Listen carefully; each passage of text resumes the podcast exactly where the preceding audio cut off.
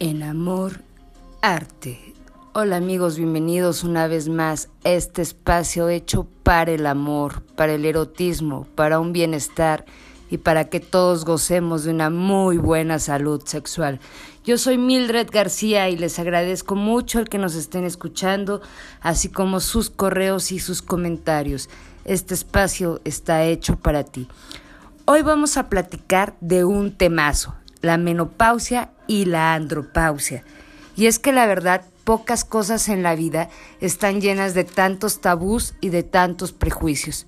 Me gustaría iniciar con el tema de la menopausia aclarando que es el día en que se retira la regla.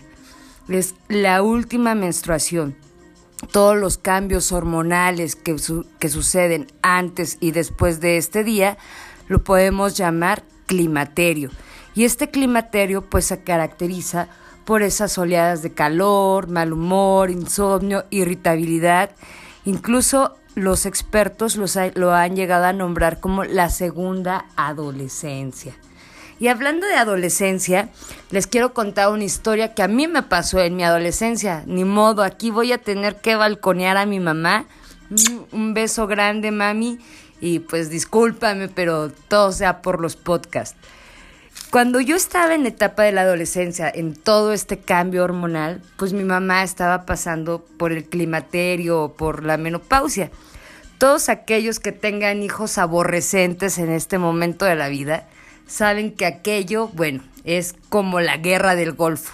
Una cosa impresionante de estrés por el carácter, porque pues tu cambio hormonal está sucediendo y un adolescente y una persona en menopausia o andropausia pues lógicamente va a haber problemas. En cualquier momento puede estallar una bomba.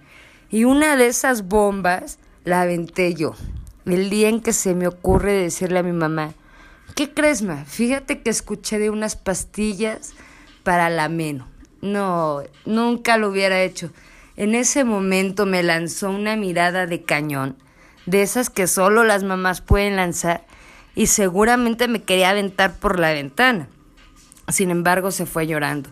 Yo comprendí que la había insultado y de una manera muy grave, sin saberlo, sin tener la mínima intención. De verdad, yo no lo había eh, hecho con mala intención, simplemente pues fue un tema. Desde ahí comprendí que el tema de la menopausia era algo tabú, algo que no se debía mencionar. Sin embargo, años más tarde, ya en el mundo laboral, me encontré con un insulto eh, muy característico que me llamó mucho la atención de vieja menopáusica para referirse a alguien que pues estaba de mal humor todo el tiempo. Ahí me di cuenta que cómo no va a haber tantos tabús y tantos mitos cuando es un insulto. Y es un insulto porque vivimos en una sociedad que vivimos disculpándonos por todo. Nos vivimos disculpando por ser gordos, por ser flacos, por ser pobres, por ser ricos, por ser rubios, por ser morenos, pero sobre todo por envejecer. Tenemos un miedo absoluto a envejecer, sin darnos cuenta que es una etapa muy bonita de la vida que no significa el envejecer, porque este también es uno de los grandes mitos que tiene que ver con la edad. Hay muchas mujeres que presentan menopausia prematura que no quiere decir que estén grandes, sino que pues su sistema hormonal está cambiando a temprana edad. Y es un tema realmente muy, muy, muy difícil porque como les comento, está lleno de tabús, está lleno de, de miedos y pues bueno, esto no es exclusivo de las mujeres. El podcast lo titulamos Menopausia y Andropausia y aunque la sociedad científica machista nos ha inculcado que histeria es femenino, porque la palabra histeria viene de útero, pues bueno, no es exclusivo de las mujeres, eso también es uno de los grandes mitos. La andropausia es eh, lo similar en los hombres, se presenta pues por pérdida de cabello, eh, estrés, irritabilidad, falta de líbido y pues muchos lo han querido disculpar o la sociedad lo ha bautizado como la crisis de la edad. ¿Ustedes conocen algún hombre que de repente tiene una crisis existencial que de pronto anda en moto, el deportivo se niega a envejecer? Pues bueno, muy probablemente esté pasando por este momento de la vida que se llama andropausia, pero es muy diferente entre hombres y mujeres. La verdad es que hoy en día, hoy en el 2021, con toda esta revolución científica y psicológica que existe, somos realmente muy afortunados porque tenemos la oportunidad perfecta de dejar los prejuicios en un cajón y vivir una sexualidad plena y placentera. Hoy en día te puedes acercar a tu doctor y seguramente te recomendará el tratamiento más adecuado para ti. Existen chips, existen pastillas, existen lubricantes, potencializadores. Hay un millón de cosas en el mundo que te pueden ayudar a vivir esta etapa de la vida de manera pues más bonita, porque la sexualidad es bonita y es mágica en todos los momentos de la vida. Y amigas, amigos que están pasando por este momento, no se pongan tristes, no pasa nada, la verdad es que al contrario, tienen que brincar de gusto porque es el momento en el que se cierra la fábrica de bebés y damos inicio a la feria de diversiones. Entonces, si quieres vivir una sexualidad plena y vívida, pues acércate a tu profesional de la salud, acércate a tu médico que seguramente te puede recomendar algo. Hoy en día ya no hay pretextos para vivir una sexualidad reprimida. Hoy tenemos la oportunidad de vivir plenamente cada etapa de nuestra vida. Yo soy Mildred García, los invito a que nos escriban al correo electrónico zmildredalejandra.gmail.com y ahí nos expongan los temas que quieren que tratemos, sus dudas, sus historias, sus relatos. Este espacio está hecho para ti, en amor, arte. Hasta la próxima. En amor, arte. Hola amigos, bienvenidos una vez más a este espacio hecho para el amor, para el erotismo, para un bienestar y para que todos gocemos de una muy buena salud sexual. Yo soy Mildred García y les agradezco mucho el que nos estén escuchando, así como sus correos y sus comentarios. Este espacio está hecho para ti. Hoy vamos a platicar de un temazo, la menopausia y la andropausia. Y es que la verdad pocas cosas en la vida están llenas de tantos tabús y de tantos prejuicios. Me gustaría iniciar con el tema de la menopausia aclarando que es el día en que se retira la regla. Es la última menstruación. Todos los cambios hormonales que, suceden antes y después de este día lo podemos llamar climaterio. Y este climaterio pues se caracteriza por esas oleadas de calor, mal humor, insomnio, irritabilidad. Incluso los expertos lo han llegado a nombrar como la segunda adolescencia. Y hablando de adolescencia, les quiero contar una historia que a mí me pasó en mi adolescencia. Ni modo, aquí voy a tener que balconear a mi mamá. Mm, un beso grande, mami. Y pues discúlpame, pero todo sea por los podcasts. Cuando yo estaba en etapa de la adolescencia, en todo este cambio hormonal, pues mi mamá estaba pasando por el climaterio o por la menopausia.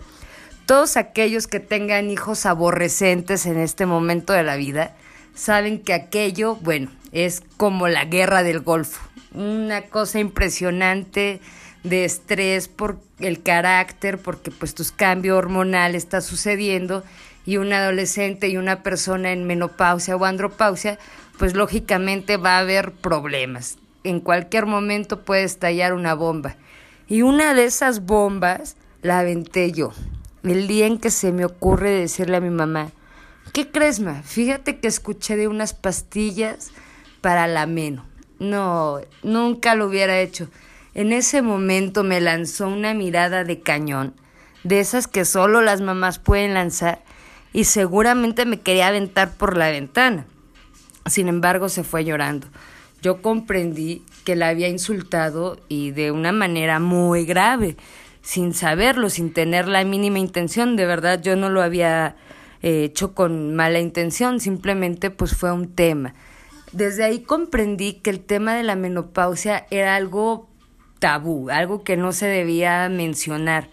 Sin embargo, años más tarde, ya en el mundo laboral, me encontré con un insulto eh, muy característico que me llamó mucho la atención de vieja menopáusica, para referirse a alguien que pues estaba de mal humor todo el tiempo.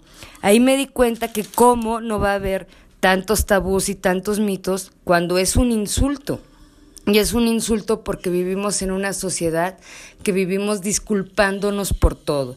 Nos vivimos disculpando por ser gordos, por ser flacos, por ser pobres, por ser ricos, por ser rubios, por ser morenos, pero sobre todo por envejecer. Tenemos un miedo absoluto a envejecer, sin darnos cuenta que es una etapa muy bonita de la vida que no significa el envejecer, porque este también es uno de los grandes mitos que tiene que ver con la edad. Hay muchas mujeres que presentan menopausia prematura, que no quiere decir que estén grandes, sino que pues su sistema hormonal está cambiando a temprana edad. Y es un tema realmente muy, muy, muy difícil porque como les comento, está lleno de tabús, está lleno de, de miedos y pues bueno, esto no es exclusivo de las mujeres. El podcast lo titulamos Menopausia y Andropausia y aunque la sociedad científica machista nos ha inculcado que histeria es femenino, porque la palabra histeria viene de útero, pues bueno, no es exclusivo de las mujeres, eso también es uno de los grandes mitos. La andropausia es eh, lo similar en los hombres, se presenta pues por pérdida de cabello, eh, estrés, irritabilidad, falta de líbido y pues muchos lo han querido disculpar o la sociedad lo ha bautizado como la crisis de la edad. ¿Ustedes conocen algún hombre que de repente tiene una crisis existencial que de pronto anda en moto, el deportivo se niega a envejecer? Pues bueno, muy probablemente esté pasando por este momento de la vida que se llama andropausia, pero es muy diferente entre hombres y mujeres.